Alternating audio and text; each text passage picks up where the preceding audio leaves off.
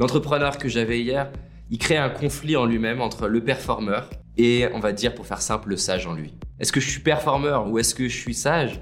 De se rendre compte qu'en fait, c'est comme deux directeurs d'entreprise, il a besoin du performeur à certains moments de sa vie, il a besoin de celui qui est plus libre et long terme à un moment de sa vie, et qu'il est ni l'un ni l'autre. C'est des... Je crois qu'il sommeille en nous un potentiel plus grand que l'on imagine, et que le révéler n'est qu'une question d'entraînement. C'est pourquoi je vais à la rencontre des personnes qui réussissent, entrepreneurs, artistes, sportifs de haut niveau, pour décortiquer comment ils font et partager ce que j'apprends avec vous.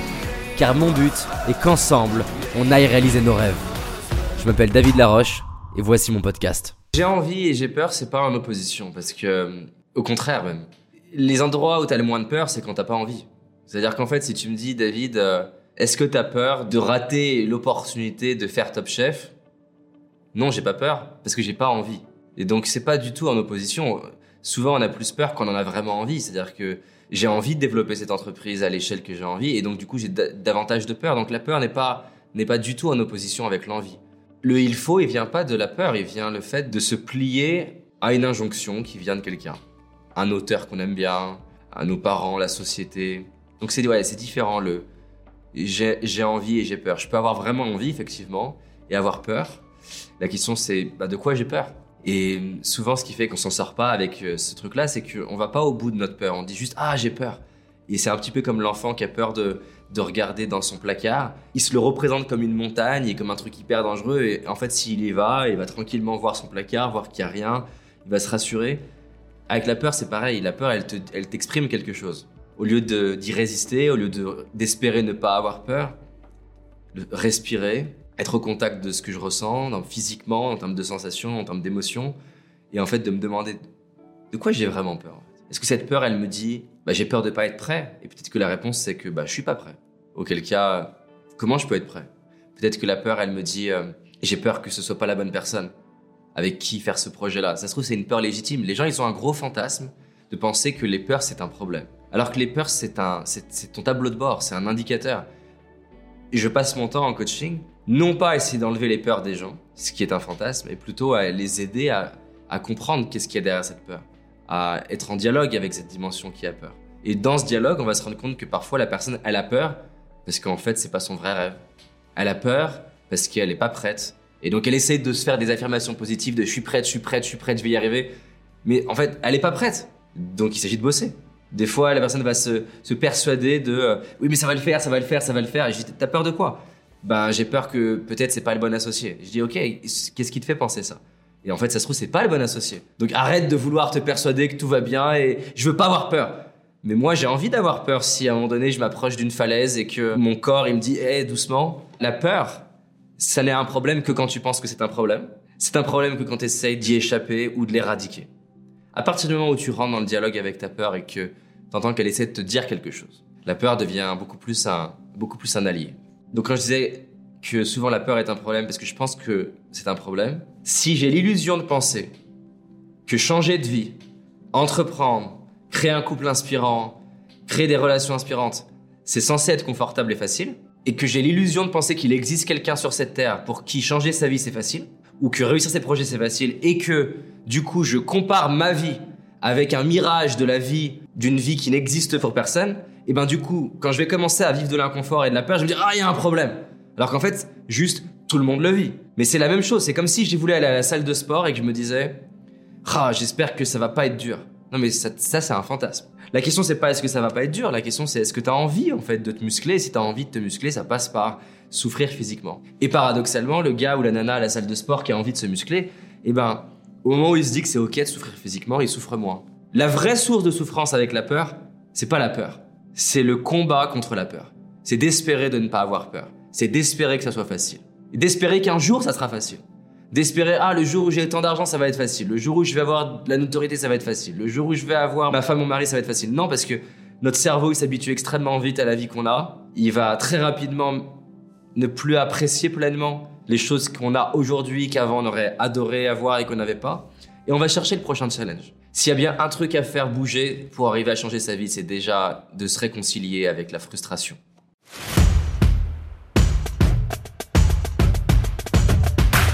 En fait, à chaque fois qu'il y a de la séparation en soi-même, à chaque fois qu'on crée du conflit en soi-même, on a du mal à avancer. L'entrepreneur que j'avais hier, il crée un conflit en lui-même entre le performeur et, on va dire, pour faire simple, le sage en lui.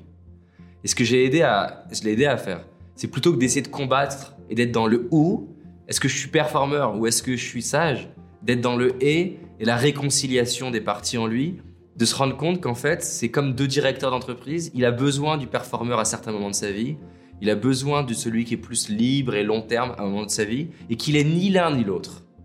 C'est des parties de lui. Et d'un coup, il me dit Ah, je me sens super en paix, c'est un truc de dingue, ça fait trois mois que, que, que je bloque là-dedans, je me sens paisible, j'ai plus d'amour pour moi-même. Je lui ai aidé à créer du dialogue avec lui-même. Et donc, si à chaque fois que je m'oppose avec une partie de moi, que ça soit m'opposer à mon ego, m'opposer à ma peur, m'opposer à un trait de caractère. Ça peut être j'aime pas la partie prétentieuse de moi, j'aime pas la partie euh, agressive de moi, en colère de moi, timide de moi. À chaque fois que je crée de l'opposition et de la séparation, moi c'est un cancer. Je crée un cancer psychologique. Mmh. Et, et la clé pour résoudre ce cancer psychologique, c'est pas en combattant quelque chose de soi. Et c'est magnifique, l'humain, on est le fruit de millions d'années d'évolution. Et nous là, on est en train de se dire qu'une dimension de nous devrait pas exister que ah j'en ai marre de m'auto-saboter. Et si en fait le seul problème qu'il y avait, c'était de penser que ton pseudo-auto-sabotage était un problème. Le nombre de fois où j'ai des gens à coacher qui me disent j'en ai marre de m'auto-saboter, je dis ok concrètement qu'est-ce que tu fais? Là j'ai une nana par exemple qui est une des plus grosses maisons d'édition françaises et je lui dis quand tu me dis que tu t'auto-sabotes, tu fais quoi? Elle me dit bah régulièrement, je me dis que je suis pas à la hauteur, elle me dit que et je me dis que je fais pas assez bien. Et j'aurais pu combattre comme elle, elle le fait, me mettre avec elle et dire allez on va combattre ensemble cet auto-saboteur intérieur. J'ai ok.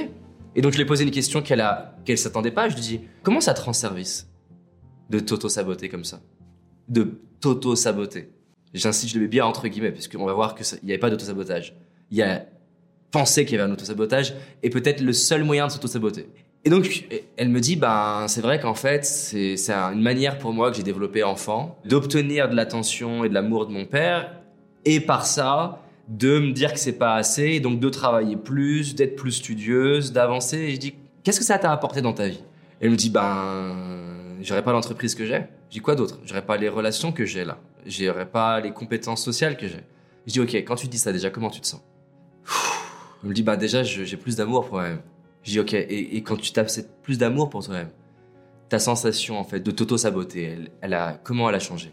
Elle dit bah déjà, je, sens que c'est beaucoup moins important, c'est beaucoup moins un sujet. Et donc il y a un énorme paradoxe qui est qu'en fait, au lieu de combattre ce auto-saboteur, on est allé se réconcilier avec cette partie d'elle qui, euh, si on la schématise, c'est un peu, un peu le performeur avec mon entrepreneur, c'était la même chose là. Hein. Cette partie d'elle, on va l'appeler performeur pour garder le même nom, qui est un peu limité, certes, de pour obtenir de l'amour, et en réalité plus, pour obtenir de la reconnaissance, il faut que je sois la meilleure et que je sois un bon élève. Mais ça n'a pas que des inconvénients, ça a aussi plein de vertus. Et paradoxalement, en reconnaissant ces vertus et en créant du dialogue avec ce performeur en elle, le performeur se sent reconnu et du coup il évite de s'agiter dans tous les sens et de gueuler plus fort. Parce qu'à chaque fois que je dis au performeur Arrête, putain, arrête de dire que je suis pas à la hauteur, arrête ça, laisse-moi tranquille. Alors qu'il a changé ta vie. C'est comme si tu disais à ton, à ton directeur financier, pendant que tu es en RD, et tu lui dis Mais allez, ferme-la, arrête avec toujours le fait de voir ce qui est négatif. Si t'as sauvé pendant trois crises, parce qu'il a bien géré les comptes, qu'est-ce qu'il va faire? Il va gueuler encore plus fort, il va dire J'ai l'impression que vous m'entendez pas, les gars, il faut faire attention aux comptes. Si tu fais que lui répéter, mais t'es en train de saboter ma RD. Et en fait, c'est un dialogue de sourds. Alors que la clé, ça va être de dire, qu'est-ce que tu essayes de me dire? Ah, en fait, tu essayes de me dire que c'est important qu'on fasse attention au compte parce qu'il peut avoir une autre crise. Merci.